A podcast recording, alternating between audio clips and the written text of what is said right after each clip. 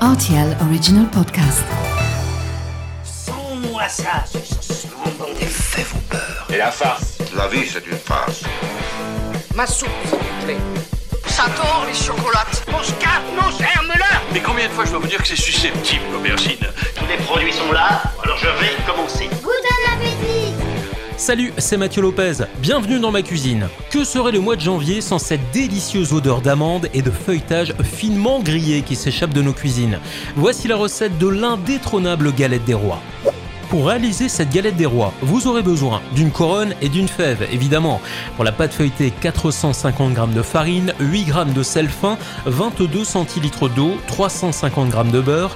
Pour la crème d'amande, 100 g de poudre d'amande, 90 g de sucre glace, 10 g de poudre à crème pâtissière, 90 g de beurre ramolli, un œuf et 20 g de lait d'amande. Enfin pour la dorure, un œuf avec une cuillère à soupe d'eau.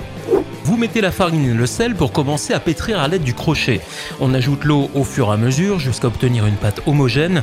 Vous formez maintenant une belle boule avant de l'étaler en forme de carré et vous la laissez reposer durant une heure au réfrigérateur. Ensuite, vous allez faire votre premier tour en plaçant le beurre au milieu de la pâte et vous rabattez les deux côtés de la pâte sur le beurre. Enfin, vous étalez pour faire le premier tour et vous répéterez trois fois cette opération en laissant au frigo pendant une heure à chaque intervalle. Le mieux est quand même de préparer cette pâte la veille de la réalisation de la galette pour lui laisser un petit peu le temps de se reposer.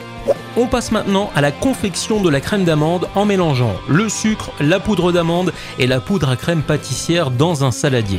Ensuite, on incorpore progressivement le beurre en pommade, puis l'œuf, en terminant par verser le lait d'amande. Si cette galette est consommée entre adultes, vous pouvez ajouter aussi une cuillère à soupe de rhum, hein, pourquoi pas, dans ce mélange. Et là encore, je vous recommande de réaliser cette crème d'amande la veille pour obtenir une belle macération et un appareil plus moelleux, plus compact.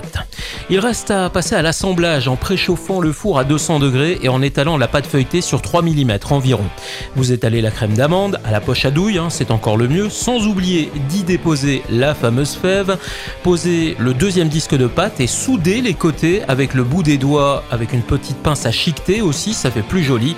Dorez légèrement le dessus en battant un jaune d'œuf, un œuf entier ainsi qu'une cuillère à soupe d'eau.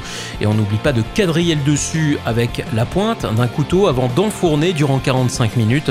Et quand c'est cuit correctement, passez un petit coup de pinceau trempé au préalable dans un sirop pour lui donner un aspect bien brillant. Voilà, j'étais ravi de vous recevoir dans ma cuisine pour cette galette des rois. Et maintenant, c'est à vous de jouer les chefs en cuisine.